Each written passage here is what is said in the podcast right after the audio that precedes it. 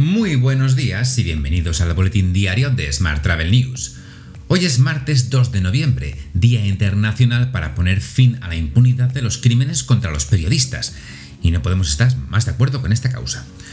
Yo soy Juan Daniel Núñez, periodista, y esta es la edición número 809 de nuestro podcast diario. Hoy comentamos la petición para consensuar un plan de recuperación turística en La Palma y desvelamos el coste que supondrá la próxima asamblea de la OMT. Ya sabes que puedes seguir nuestro podcast en Spotify, iVoox, iTunes y Google Podcast y como cada día en radioviajera.com. Y ahora sí, comenzamos.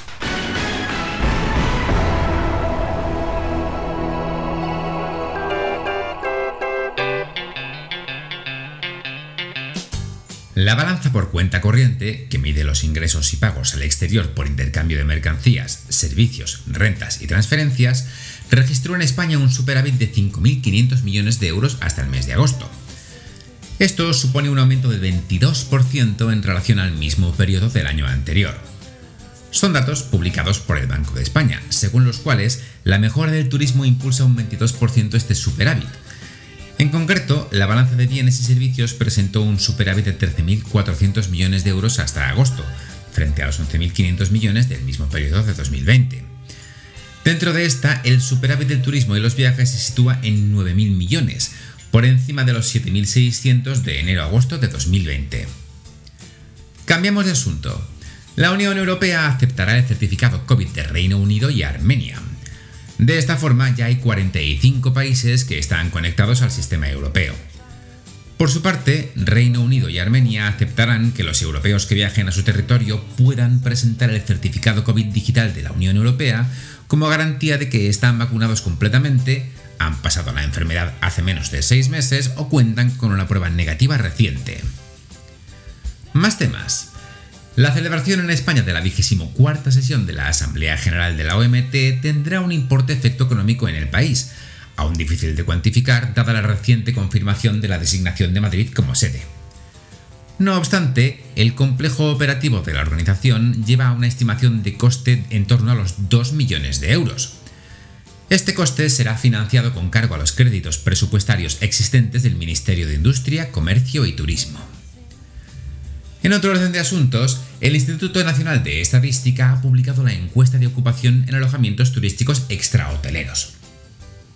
Según sus datos, las pernoctaciones en alojamientos turísticos extrahoteleros aumentan un 99,5% en septiembre respecto al mismo mes de 2020. Durante los nueve primeros meses de 2021, las pernoctaciones aumentaron un 43,4% respecto al mismo periodo del año anterior.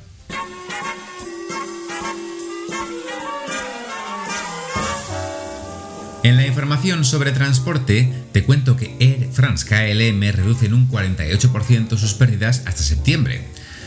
El director general del grupo, Benjamin Smith, ha destacado que Air France KLM ha tenido una buena temporada de verano gracias a la reapertura de muchos países. Sin embargo, ha advertido de que la crisis del COVID-19 aún no ha terminado, ya que continentes importantes como Asia siguen principalmente cerrados y los viajes de negocios se están recuperando lentamente.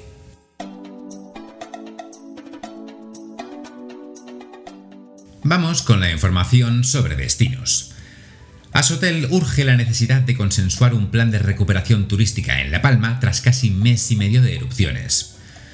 Las buenas intenciones manifestadas en este tiempo por varios organismos públicos deben consolidar, según la patronal hotelera canaria, cuanto antes una hoja de ruta del primer sector económico en la isla. Los ingresos en el sector alojativo legal en el acumulado de este año son casi un tercio que los, del mismo periodo de 2019. Más temas. Turisme Comunidad Valenciana impulsa la especialización y la profesionalización del sector hostelero a través de cursos innovadores en la red CDT. El CDT Masí Morella El Sports acogerá el próximo 8 de noviembre el curso Japoñol, para dar a conocer las posibilidades de fusión entre la cocina española y la japonesa.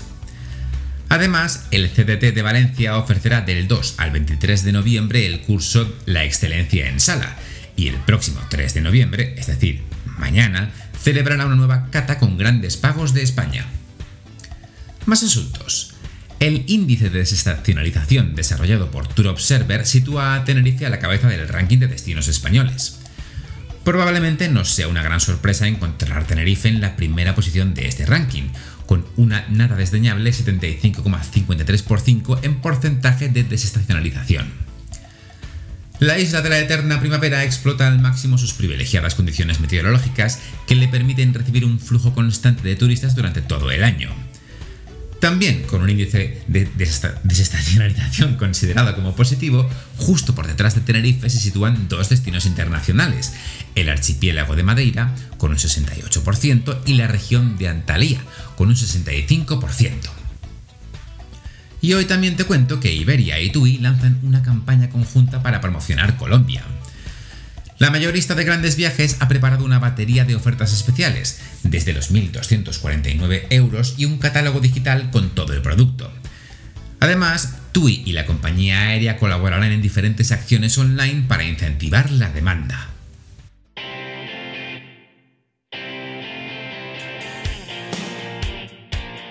Hablamos ahora de startups. Distrito Turismo, la convocatoria de innovación abierta impulsada por Distrito Digital Comunidad Valenciana, amplía el plazo de inscripciones de startups hasta el 5 de noviembre. El objetivo es seguir creando ecosistema y dar oportunidades de participar a más startups. Distrito Turismo busca dar solución a cuatro retos del sector propuestos por Mastercard, Pangea, Forward Keys y Nativo Digital. Las startups más innovadoras serán seleccionadas para la co-creación de un piloto con una de las empresas que sponsorizan estos retos. Más temas. La startup española Health Identification Card ha firmado recientemente un acuerdo de colaboración con la Federación Iberoamericana de Jóvenes Empresarios. Gracias a dicho acuerdo, se dará acceso preferencial a las funcionalidades de la aplicación a sus más de 75.000 miembros en 15 países. Como sabes, HighCard es una aplicación que funciona con una tarjeta sanitaria digital internacional.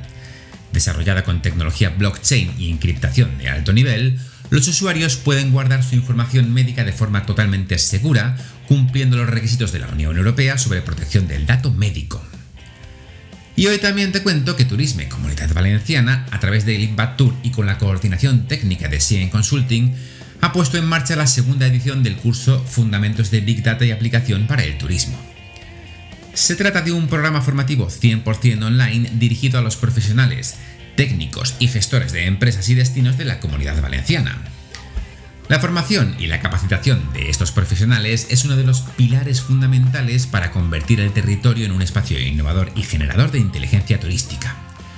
Por ello, las inscripciones han desbordado las expectativas y las plazas se han cubierto en menos de una semana.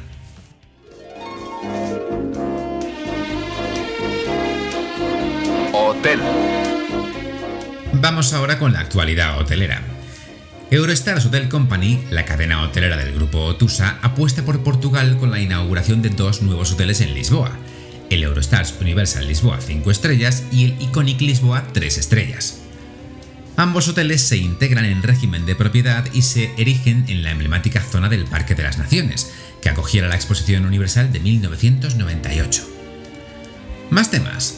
Paradores ha puesto en marcha una iniciativa de talleres de cocina dirigida a niños de 3 a 12 años.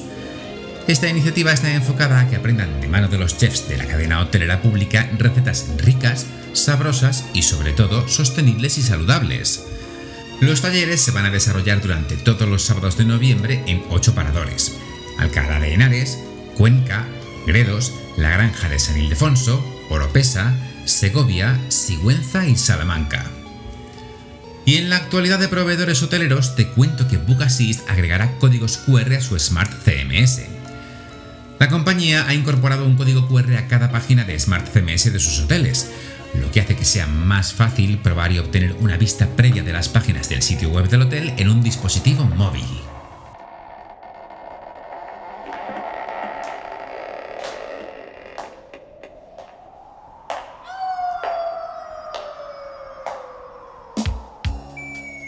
Afortunadamente hemos dejado atrás Halloween y nuestras vidas pueden continuar con normalidad.